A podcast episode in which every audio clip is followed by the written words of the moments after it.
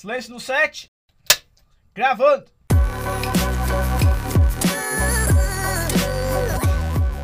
Fala Dev, meu nome é Diego Fernandes Eu sou o Guilherme Pelizete. E eu sou o Igor Ribeiro. e hoje a gente vai falar de. Bom, hoje a gente vai falar sobre Sequelize. É bom mesmo? Cara, eu sabia que ia ser isso, velho. Eu tinha certeza, eu só não queria te cantar o tema Ah, antes, iludi, cara. Nossa, porque eu, tu ia perder a, a linha da. eu guardei as sete chaves.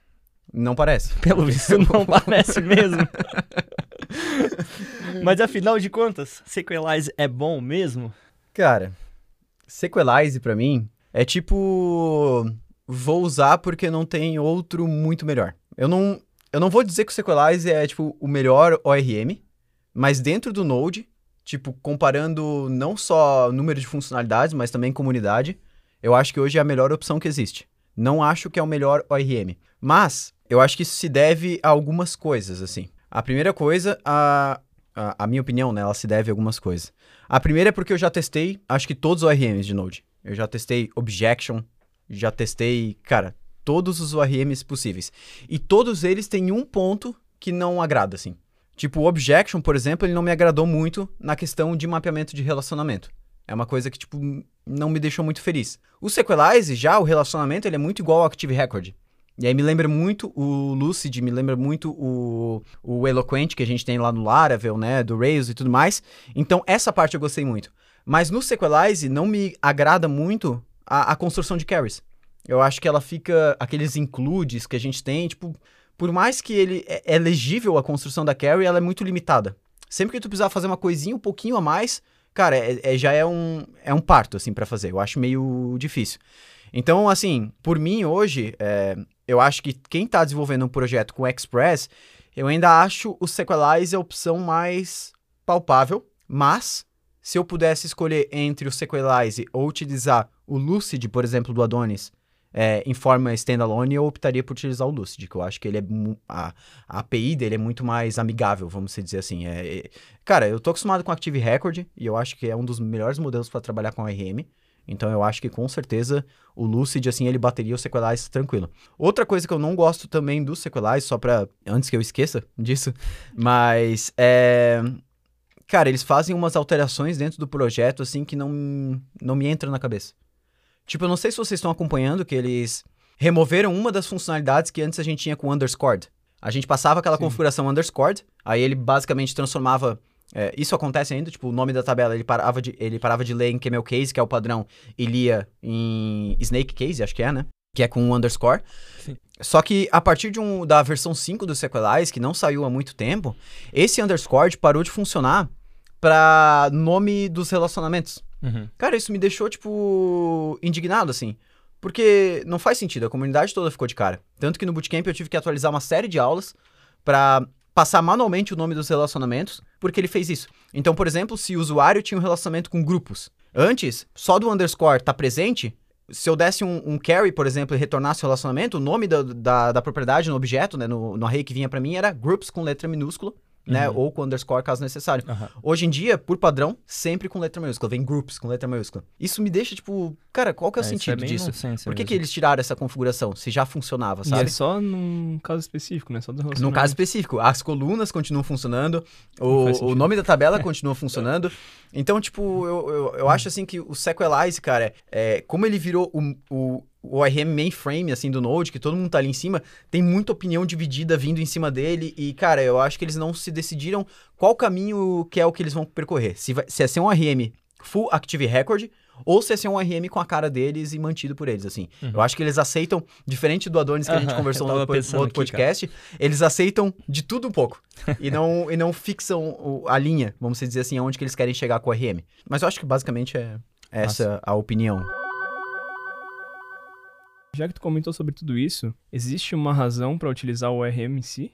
Que são as vantagens e desvantagens de usar um? Eu acho que o ORM, ele entra um pouquinho naquela questão de produtividade. Então, facilitar é, a parte básica, vamos dizer assim, de CRUD. Mas com o tempo de desenvolvimento, eu acho que o desenvolvedor ele vai cada vez menos gostando de ORM. Eu acho que a tendência é assim, tu aprende SQL, e aí tu gosta no começo, daqui a pouco tu odeia SQL, porque é muito complexo de fazer as coisas. Aí tu descobre o que, que é ORM. Aí tu fica apaixonado porque tu não precisa mais escrever SQL.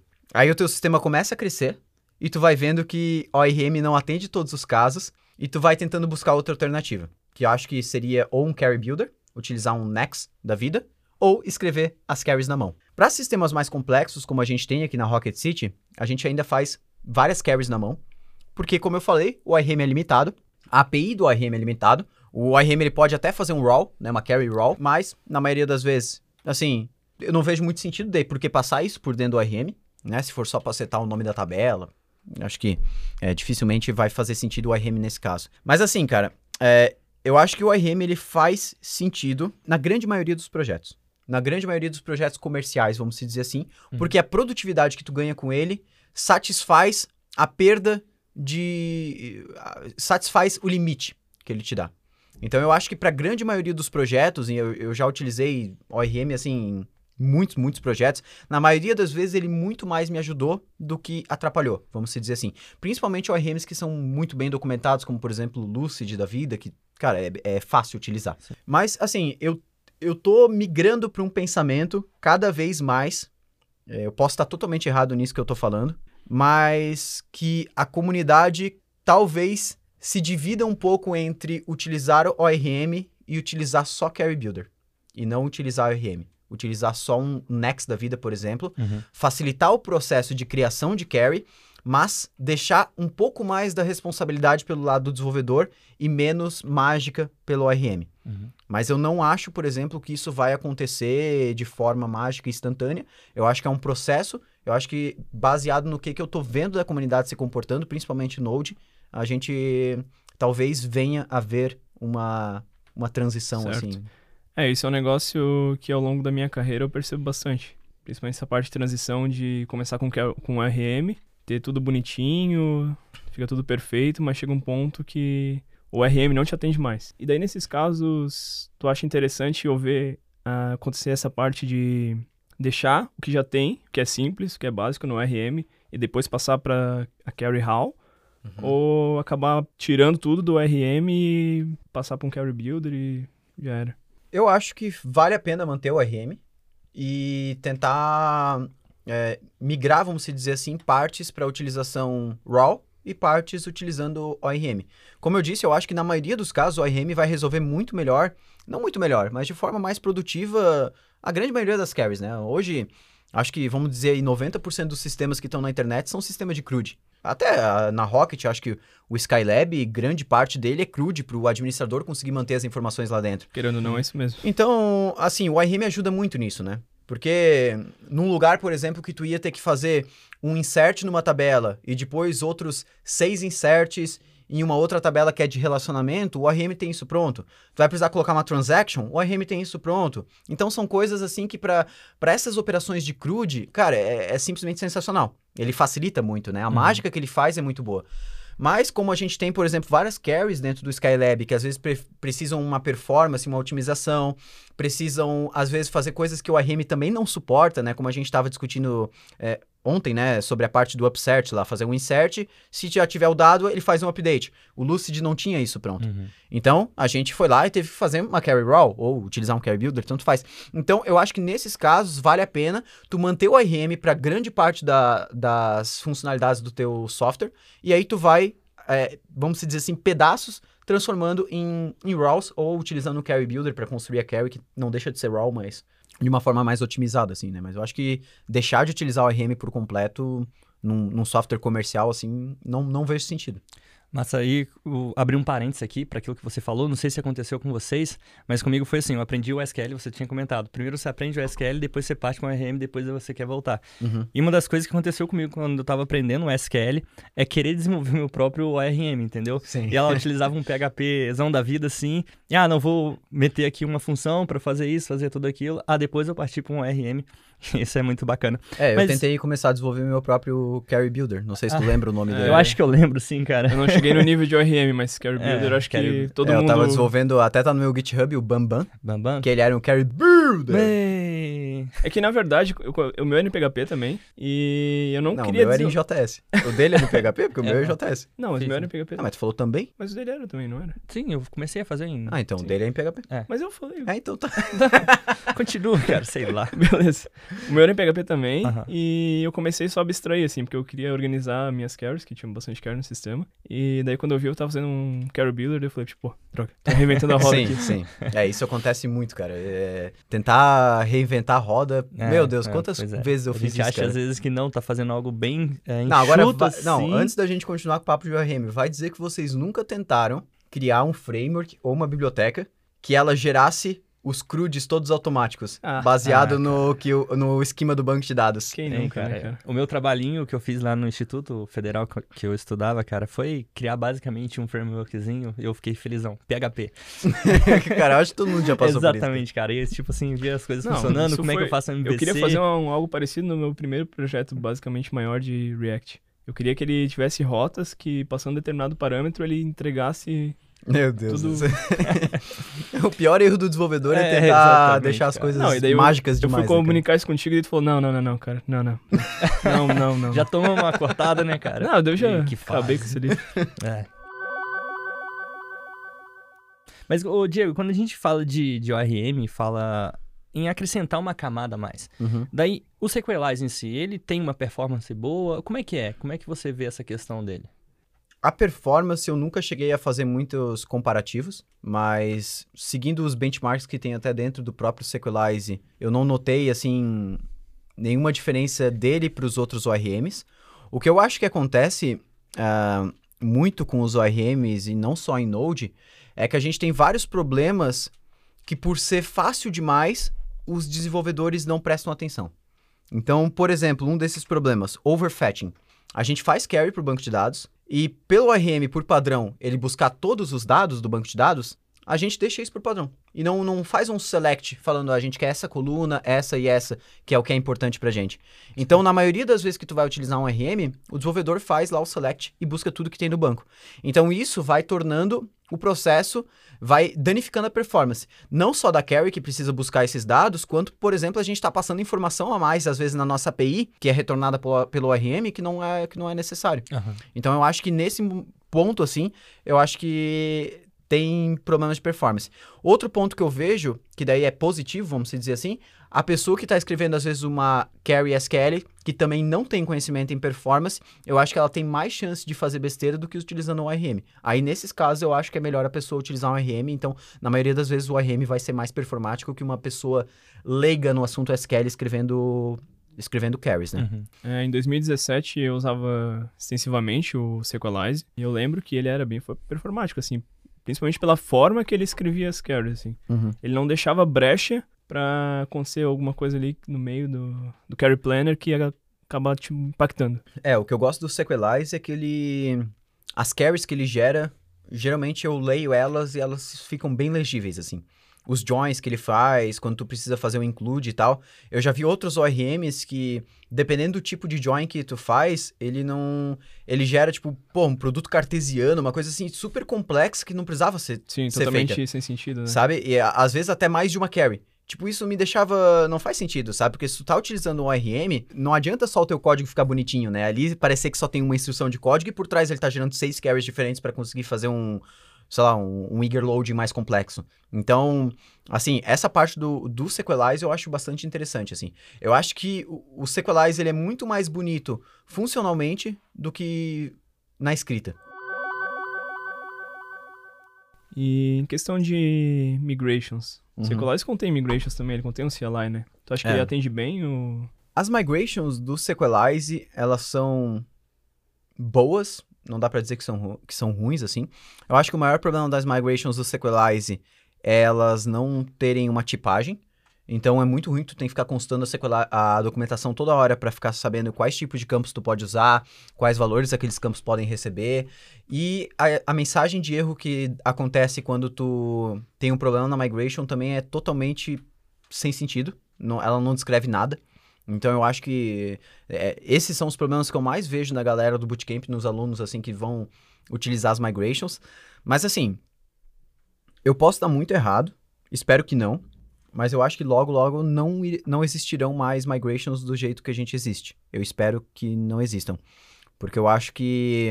Eu não sei se vocês já tiveram a, a graça de utilizar, por exemplo, o esquema de migrations do Prisma ou o esquema de migrations do Rasura ou qualquer outra ferramenta que. Já vi, mas eu nunca tive É, contato. já vi. assim. É, assim, o que que eu, o, o que que eu penso da, do esquema de migrations? Cara, as migrations, na minha opinião, elas deveriam ser meio que geradas automaticamente, baseado nas alterações que tu faz no teu esquema, que é, por exemplo, os teus models. Então, nos teus models, na minha opinião, deveria estar escrito toda a tua, a, a forma das tuas tabelas no banco de dados, né, como que elas devem se comportar, os relacionamentos e tudo mais, e sempre que tu altera alguma coisa ali, a migration ela deveria ser gerada automaticamente. Então, minha opinião é isso. Isso, claro que não, não entra no, exatamente no que vocês me perguntaram na questão das migrations do Sequelize, mas eu acho que as migrations é, é um grande... uma pedra no caminho de quem vai iniciar com RM, assim. Porque o cara que está acostumado a lidar com SQL Carry, o fluxo dele é cria a tabela no banco de dados e vai fazendo carry em cima dela. Claro que eu concordo que esse fluxo, comparado com migrations, migrations, tipo, bem melhor. Tipo, não é que não faz sentido. Uhum. Faz muito sentido ter migration.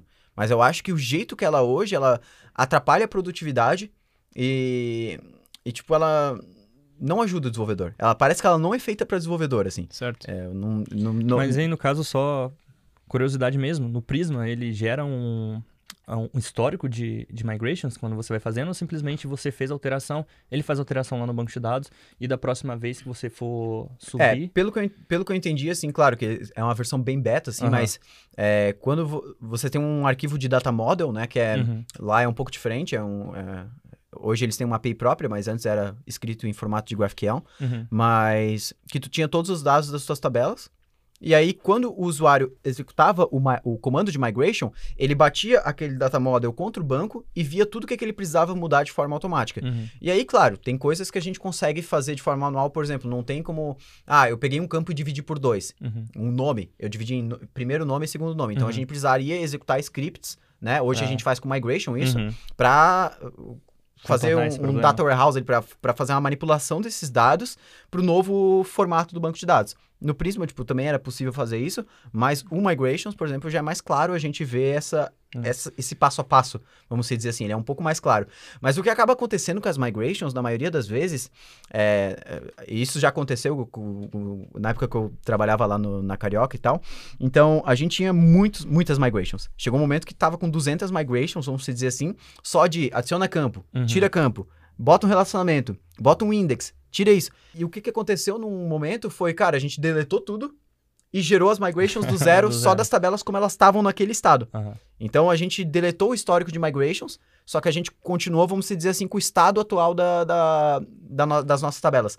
Porque é muito chato, por exemplo, um dev que entra no projeto, rodar um projeto que tem 200 migrations, né? Ou rodar os testes, ou qualquer coisa assim. Vai, vai se tornando lento, né? Porque ele- cada migration é uma operação ou mais que ele tem que fazer dentro do Uhum. banco, retornar o resultado para ver se ele passa outra. Então eu acho que começa a ficar meio chato isso. Por isso que o esquema de migrations, na minha opinião, ele, ele tá começando a fazer cada vez menos sentido. Aham. Sim, ele tá chegando num ponto que ele precisa evoluir, porque tu olha lá dentro e parece que é uma parte totalmente fora do contexto do teu código. Sim, inclusive os novos devs que vêm programar, por exemplo, em Node, eles criam uma migration e aí eles pensam, mas por que, que eu tenho que ter repetido na migration e no model?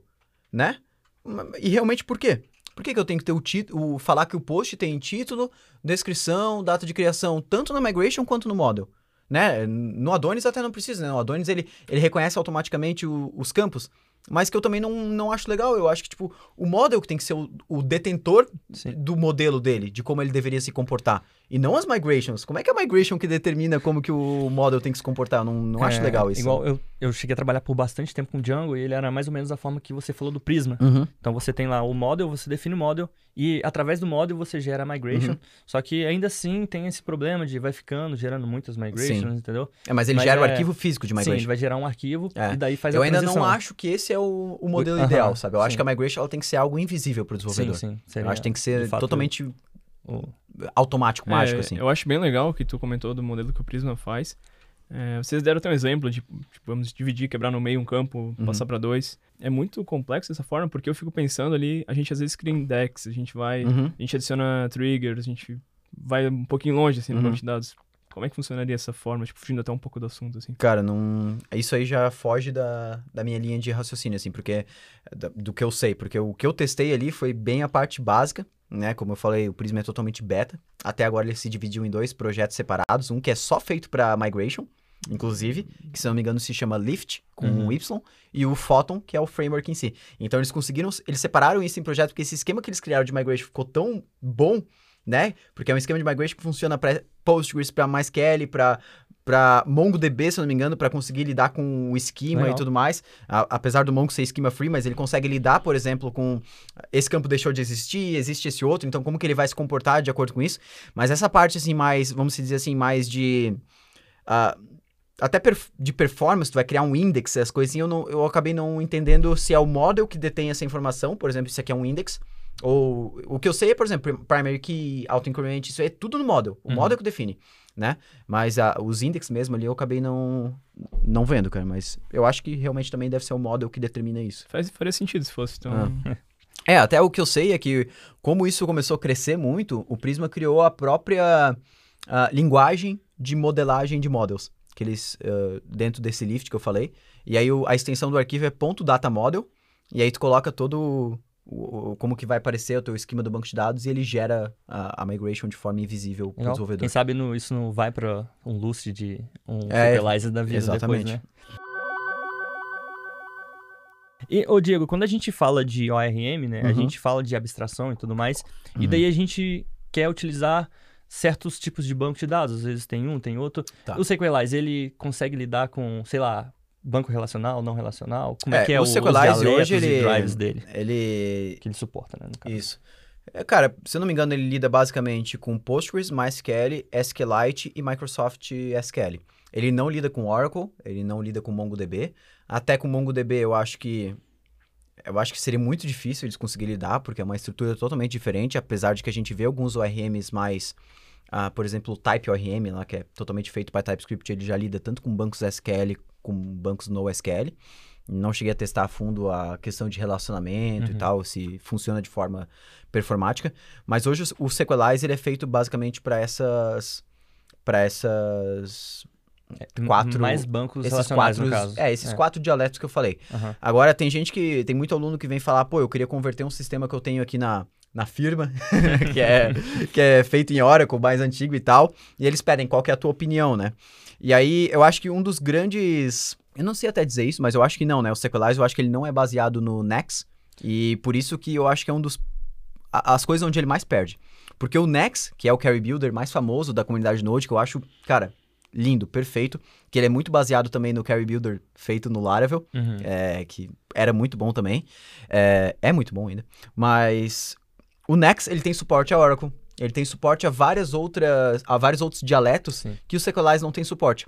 Aí, outros ORMs, como por exemplo o Lucid, que ele é feito em cima do Nex, Sim. ele já tende a funcionar, por exemplo, com Oracle e tudo mais, com poucas alter- alterações. Uhum. O Objection também, que se eu não me engano é feito em cima do Nex, aí ele já suporta Oracle. Então tem alguns outros ORMs que daí são que quando alguém vem me perguntar, eu acabo recomendando porque o Sequelize beleza. não tem suporte Massa. e mas assim, são esses quatro dialetos, principalmente SQL. Tu acabou comentando sobre esse fato dele não ser feito em cima do Nex. Acaba deixando aquele carrying dele horrível. Sim.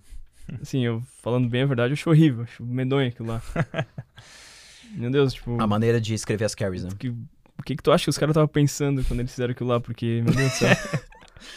Cara, eu acho que assim, eles estavam.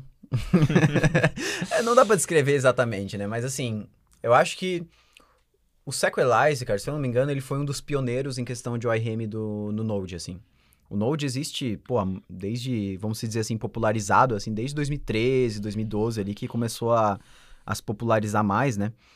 E eu acho que desde aquela época o Sequelize já, já começou a existir. Naquela época, eu lembro que 2011, 2013, 2011, 2012 ali, nem o Active Record estava popularizado ainda. Então, meio que cada ORM tinha o seu próprio dialeto, né? Cada um escrevia da forma que achava mais mais bonito, assim, vamos se dizer. Sim. E o Sequelize acabou criando uma forma que, para quem está iniciando, eu acho bem legal, de, de fazer, por exemplo, os eager loadings e tudo mais, que para coisas simples assim, ele funciona muito bem.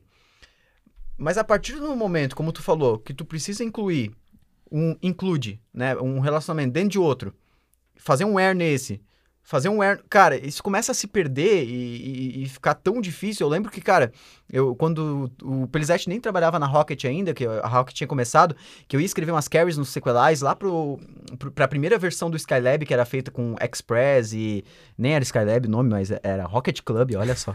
Era e fazia com Express e com Sequelize, eu chamava ele pra ele me ajudar a resolver as carries, porque e era não era carry complexa assim, era carry de 20 linhas, 30 linhas, mas que cara, eu não, eu não conseguia, eu fazia carry no banco, eu escrevia ela no banco toda. Agora eu falava, eu vou converter isso aqui pra linguagem do Sequelize.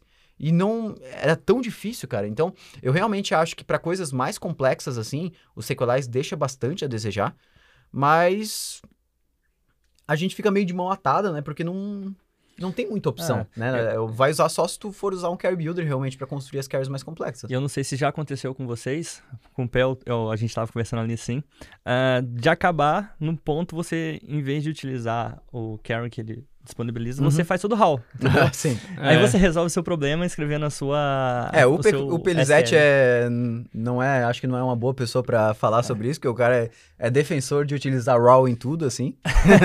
Mas, Isso ele não me contou, cara, olha só. É que assim, talvez não seja tão defensor assim, mas às vezes eu enxergo que acaba sendo o melhor, o melhor caminho, grande parte das vezes. É. Mas aconteceu comigo, é, na empresa que eu trabalhava antes. Eu chegava e eu trabalhava num produto que era basicamente só relatórios lá dentro. Ele era quase um BI, assim, da vida.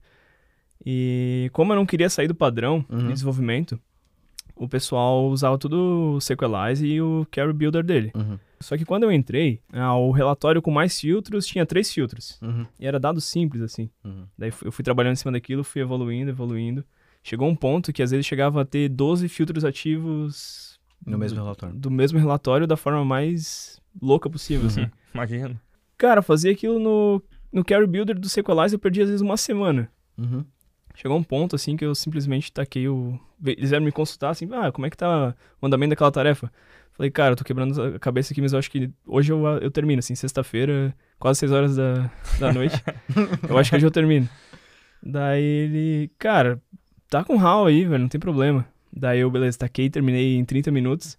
E daí ali Se acabou, acabou o Carry Builder dentro da empresa, tipo, do, do Sequelize. Tipo, ninguém nunca É. mais botou a mão, todo mundo Eu acho que raw. assim, não existe ferramenta bala de prata. Não. Eu acho que a gente já falou sobre isso várias vezes, mas vale reforçar. Eu acho que cabe ao desenvolvedor entender aonde aquela ferramenta se aplica no estado atual do projeto e no estado atual de aprendizado, de, de conhecimento que ele tem. Eu acho que assim, ah, é- eu acho que iniciar um projeto já sai utilizando SQL Raw, acho, acho não é legal. Eu acho que na maioria das vezes o, o- o processo mais comum começa com um RM, Cara, chegou alguma carry que vai ficar complexa demais utilizar um RM, beleza, pensa na alternativa de utilizar um carry builder ou fazer via, via RAW até. Mas eu não acho legal a gente defender a ideia de que o RM não é, que não é legal. Eu acho que o RM é bacana, é produtivo, é, vale a pena utilizar, na- como eu falei, na grande maioria dos projetos, tanto que a gente está vendo aí que o, o mercado todo utiliza o RM, é, é muito difícil encontrar uma empresa, por exemplo, até os alunos vão comentando e tal, que, que não está utilizando o RM dentro do projeto, mas eu acho que cabe a cada desenvolvedor entender o momento de aplicar cada tecnologia. Então, assim, para mim, é, é, é iniciar projeto, utilizar o RM em tudo. Chegou no momento que está tendo alguma dificuldade séria, e não é qualquer dificuldade, pensa em utilizar um, um RAW da vida, como tu falou, pô, um relatório com 20 filtros é, totalmente configuráveis, que tendo um filtro vai fazer um relacionamento a mais. Não, cara, eu acho que começa a perder o sentido da ideia do RM. Eu acho que o RM tem um sentido que é fazer, que é agilizar o processo de construção do mapeamento do banco de dados para coisas simples, né? Eu acho que as coisas completas começam a fugir um pouco do... Sim. do Pra ter noção um dos filtros que tinha, ele buscava dados de outro banco de dados. Então, isso pra fazer no Sequelize, ideia. Sim. Não era imagina. tão trivial assim. Não, é, que começa, é que começa a perder o sentido do RM, É, sabe? Com certeza. Eu acho Tu- que- Tu acaba lutando com o RM ali pra fazer as coisas Do e... jeito mais tipo, certo possível. né? Exatamente, mas tu tá fazendo, na verdade, a coisa errada até, né? Porque... Com certeza, com certeza. Tipo, eu acho que eu ainda lutei demais com o RM em vez de falar assim, nossa, cara, bota um raw que eu tô fazendo mais certo. Tô... Aí tem aquela Massa. coisa também, né? Aquilo que você sabe e aquilo que você tem dificuldade. Às vezes o que você sabe, o que você aprendeu, já não é tão fácil mais, tá difícil eu, eu Uhum. colocar essa, esses montes de carry builder. E daí você vai pra uma solução que é mais tranquila pra você resolver o problema. Às vezes não tá tão despontado no mercado, mas é, naquele, naquele momento é ideal pra você. É, Com eu certeza. acho que cabe ao desenvolvedor Se analisar... você decidir fazer, essa, fazer essas ponderações, talvez, É. é, é importante. Eu acho que o mais importante também é sempre discutir com o time e entender aonde que isso vai chegar, sabe? Não também tentar tomar a decisão sozinho de... Sim. Não, acho Porque às vezes tem uma opinião diferente que fala, não, pô, mas isso aqui tu não conseguiu fazer, talvez utilizando dessa forma aqui, tu possa conseguir fazer, né? Então, acho que é, é um, é um bom passo antes de pensar, não, vou, lá- vou, não vou utilizar o RM pra isso aqui, vou, Uhum. vou fazer uma raw carry. Ah, Porque na certeza. minha opinião, assim, a raw carry, ela é, ela é, é mais tendenciosa a dar problema de, tipo, quando tem um, um time inteiro trabalhando no projeto, assim. Porque é raw. Então, Uhum. qualquer nome de coluna que tu altera, nome de tabela, claro, é difícil trocar? É. Mas a gente nunca sabe. O RM, ele já lida um pouco melhor com isso, né? Mas claro que a gente tem testes pra tudo isso hoje, então... É. ajuda a desafogar esse, esse problema. Mas, ô Diego, ah, e do Sequelize, ele tem uma comunidade consolidada, uma comunidade forte, você encontra muito material, a documentação. Quais Tá. são, a- digamos, as suas experiências quanto a isso? Legal. Eu acho que a comunidade do Sequelize é aquela que, não importa a tua dúvida, vai ter uma pergunta no Stack Overflow. Não importa. Tu pode estar tentando usar Sequelize para fazer uma torrada que vai ter alguém que já tentou e tá no Stack Overflow. Então, é aquela comunidade que tem muito recurso da comunidade disponível. A documentação do Sequelize em si, eu acho para dizer, eu acho ela muito completa, mas pouco organizada. Eu acho totalmente desorganizada, é muito difícil tu encontrar as coisas lá dentro, assim. É, o nome que eles dão pros menus, assim, o nome que eles dão pras coisas, eu Exatamente. Questão até de SEO, né? Tipo. É SEO, né? Tipo, é, não, não indexa, né? Fica muito... tu busca alguma coisa lá e tu parece sempre cai na mesma página de moda. Porque eles não colocam Sessões, âncora. É, Eles não colocam âncora nos links, isso me deixa muito angustiado. tu cai na Porque mesma um desenvolvedor sessão, me pergunta, Dia, como é que eu faço isso? Eu vou lá, acho na documentação e eu quero mandar exatamente onde tá meu scroll. Cara, não dá. Eu tenho que mandar a página e falar, ó, scrolla até a área disso aqui. Tipo, eu acho muito ruim isso. Então eu acho que a documentação deles é realmente uma coisa meio falha, assim. Ela é completa, eu acho que ela é muito completa, mas ela tá muito desorganizada. Tipo, tem informação em tudo quanto é quanto, canto. É difícil encontrar. Quem é mais iniciante mesmo se perde lá dentro. Mas a questão de comunidade deles ali, como eu falei, eu acho que o, o- a comunidade é, é- é muito ativa. A comunidade de desenvolvedores que estão utilizando o Sequelize. Mas a comunidade que desenvolve pro Sequelize, eu acho que daí ela tem aqueles problemas como eu falei lá. Né? Que eles são muito, assim, de lua, né? Tu- Uhum. eles eh, recebem uma PR lá dentro, daqui a pouco a galera começa a comentar, eles ac- aceitam a PR, jogam numa versão, cara, quebra, assim, umas coisas que não, não faz sentido, sabe? Tipo essa coisa que eu tava explicando do underscore. Eu acho isso uma coisa, assim, tão... que não deveria acontecer, Sim. sabe? Num projeto desse tamanho, com mais de 20k de stars, não sei exatamente quanto tem, mas, É, cara, é, mesmo, é o tipo, maior ORM de Node, tipo, ela- são coisas que não podem acontecer, assim. Então eu acho que nesse lado, assim, é, a parte, vamos dizer, de contribuidores específicos do Sequelize, eles pecam um pouco, assim, na, nas atualizações. Eu acho Uhum. que isso é bem... Durante meu período de uso, assim, do Sequelize, realmente, foi, a comunidade me ajudou muito. Porque qualquer coisa super absurda eu acabava encontrando. De tanta gente que usa, tanta gente que trabalha em cima disso. Então ajudava e a documentação me atrapalhava totalmente. Chegou a fazer algum projeto com torradeira? Não. não fui tão fundo assim, mas, Que bom, cara. mas a Sei lá. documentação eu Não, chegava pro- um é, provavelmente eu... tu quando tá construindo aquela carry do teu relatório lá, tu deve ter ido até a sétima página do Google, mas Ah, com certeza, com certeza. E procurava todos os issues é a no GitHub morre, né, e tudo no Stack Overflow, assim, nossa. Mas achava, no final dos contos, é que tu achava. não tava na comunidade da Rocket, cara. É, É, cara. verdade. Senão o relatório Esse- tava pronto já na terça-feira, quarta até sexta-feira, tu tava tomando café. Verdade, pode ser. A gente falou assim dos pontos negativos e positivos do Sequelize. Acho que deu pra entender que o motivo de aprender ele Uhum, ficou bem claro. uhum. O motivo da gente ensinar o Sequelize. Se fosse assim, pra comentar um cenário ideal, digamos que se houvessem algumas mudanças assim em outros ORMs que tu não gostou, tu achou meio ruim assim. Cenário digamos. ideal, É. o Lucid sendo standalone. Perfeito, Acabou. perfeito. Acabou. E já, e já, na verdade, ele já é, já é possível fazer, né? Já, já é não tem possível. documentação pra isso. O Não. Igor foi lá no fundo da Deep Web e É, conseguiu fazer. Eu consegui achar. Mas ainda não tá 100% a questão de tipagem, eu acho que tá muito ruim. Tipagem, no CLI é, ainda não, não tipo, o tem. Sequelize hoje, quando tu importa um model, tu dá, por exemplo, um ponto, tu sabe todos os métodos que tu pode utilizar, né? Da forma que a gente faz lá no Bootcamp e tudo mais. No, já no Lucid Standalone a gente não tem isso. Mas hoje eu até acessei o repositório do Adonis, eu não sei se tu acessou recentemente, mas tá... é, não tem nem mais 0.1% de código JS, é tudo... Tudo... TypeScript. Sim. o- Então logo, logo... Os novos, sim. Exatamente. Isso, não, o Branch Master eu tô dizendo. Sim, sim. o Então, Branchmaster. a Branch gente... Master é o dev deles? É, o dev deles. Nossa. Então a gente logo, logo vai Logo ter é. provavelmente a versão 5 do Adonis, né? Que é a- com suporte a, a TypeScript. Mas, cara, pra mim, cenário ideal. E tem o roadmap de release do? Tem, tem. Eles, eles criaram, não é bem um roadmap, mas é. Não, é um roadmap. Eles criaram, se eu não me engano, o, o nome do repositório se chama Adonis RFCs. Que é. Eles criaram um repositório só pra request for comments do Adonis.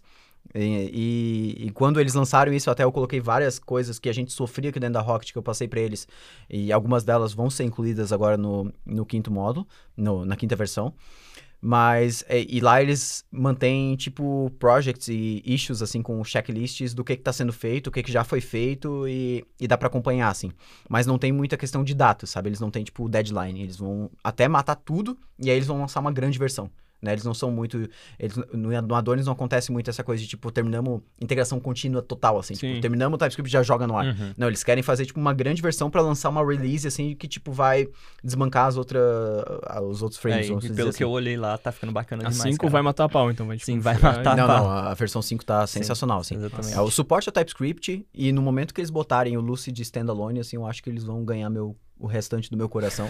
que falta, né? porque, Que falta, porque são duas coisas, assim, que eu tô aguardando ansiosamente, porque vai facilitar muito, assim. É, é, assim, eu sou...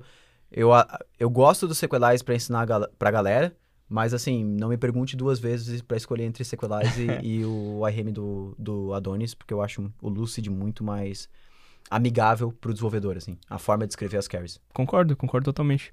Eu até ia tentar talvez te direcionar pra isso, porque eu acho que aqui nós três concordamos que o Lust é muito bom, Uhum. principalmente nessa praticidade e como é fácil de manter o código que ele tipo, tu escreve nele. É, ele é bem, bem, te deixa bem próximo com o Carry Builder, ah, o Next, entendeu? Então por isso eu acho que facilita bastante. Exatamente. Te- Cara, só de utilizar o Next por trás dos panos, eu acho que o Adonis. Eu acho que foi a única coisa que o Adonis não criou do zero, parando pra pensar agora, cara, né, se cara? bobear é a única coisa, porque, o Porque, resto... olha, velho, a única coisa que eles utilizaram de recurso da comunidade pra. E não, e não fizeram do zero, né? Eu acho que eles pensaram, pô, vai dar muito trabalho só essa coisa aí, mas. É, tá, resto- tá. Mas Eles fizeram uma boa escolha, porque, inclusive. cara, o Nexus, assim, é. É pra mim é fantástico. Beleza. Eu queria deixar aqui um ponto adicional, que eu gosto muito, muito, muito, muito do Objection. JS. Do Objection? Sim. Eu, cara, eu não, eu não acho que não é o perfeito, o método que ele cria o modo dele, Uhum, mas eu prefiro muito, muito mais o Lucid. uhum. Só que, cara, a forma de trabalhar dele, eu acho um pouco mais complexa o Carry Builder dele do que o Lucid. Só que entrando um passinho a mais, assim, as relações e o poder de construção de select dele eu acho um pouquinho mais forte que o Lucid. Uhum. Então acho que os dois têm trade-offs Uhum. e eu ficaria muito feliz trabalhando com qualquer um deles. Massa. É, eu, eu acho que assim, ah, um dos, um dos grandes pontos que o Sequelize ainda tem, vamos dizer, sobre vantagem entre esses outros ORMs, é que ele veio primeiro e ele está muito mais consolidado no mercado do que... Como tu falou, tu trabalhava em outra empresa aqui de, de Rio do Sul e eles utilizavam Sequelize lá dentro. E a tendência é essa. A tendência de quando um dev Node vai trabalhar numa empresa qualquer que desenvolve API, a chance de ter Sequelize lá dentro é muito grande. Com certeza, é o, Então- o RM de facto, que É. os caras, porra, Então... Teve commit há um dia atrás. tem 50 mil stars lá. Exatamente. Então, assim, o dev querer, vamos dizer assim, aprender outro ORM para entrar no mercado, eu acho que é perda de tempo. Com certeza. É, Apesar de ele ter os problemas dele, ele ainda é mu- muito gigante pra ser ignorado. Sim. Mas, cara, eu acho que é, é isso aí. Eu acho que a gente conseguiu falar tudo sobre o ORM. É, Falamos até do Prisma, é, né, cara? Exatamente. cara. A gente Até o foi- Prisma entrou na história, cara. Já deixamos uma pontinha aí pro É. um próximo podcast. Exatamente. é. Cara, eu acho que. hum, Ou a gente espera ele estabilizar, né? Porque ele tá bem acelerado o desenvolvimento do Prisma, né? Não, não sabe mesmo, talvez a direção É, que ele vai tomar. É, eu- Ah, não dá pra dizer assim. Eu acho que o pessoal do ah, o Prisma ali, eles são muito indecisos também, eles trocam de caminho muito. é, a cada semana, assim, eles falam, não vai mais ser isso, vai ser outra coisa, então não dá pra tomar decisão nenhuma. A gente tem que esperar pelo menos o projeto adquirir uma versão assim. Mais estável. estável. Enquanto a gente falava mais de quantos frameworks já foram construídos em, em JavaScript. Em JavaScript? Framework eu não sei, mas ORM uns dois, o né? RM, pelo menos. Alguma lib, pelo menos, foi construída, certeza. Cara, eu tô tentando encontrar uma hashtag pra esse episódio, mas tem que ser alguma coisa relacionada aí com sequelize, né? Eu acho que a gente tem que dar meio que um, um vamos dizer assim, um, um prazo de vida pro sequelize, porque eu acho que, cara, vai chegar um momento na comunidade que ele não vai mais ser tão relevante quando, quanto ele é hoje. Então, eu acho que a gente tem que botar a hashtag sequelize e dias contados aí. Nossa, perfeito, cara. Perfeito. Eu acho que, assim, é a melhor opção hoje, mas não espero que seja a melhor opção no futuro. Concordo, concordo totalmente. Uma boa hashtag. Eu acho que por isso que o, palmas, o né? dev, ele tem que... o dev, ele tem que ficar esperto, né? A gente como desenvolvedor, não é porque...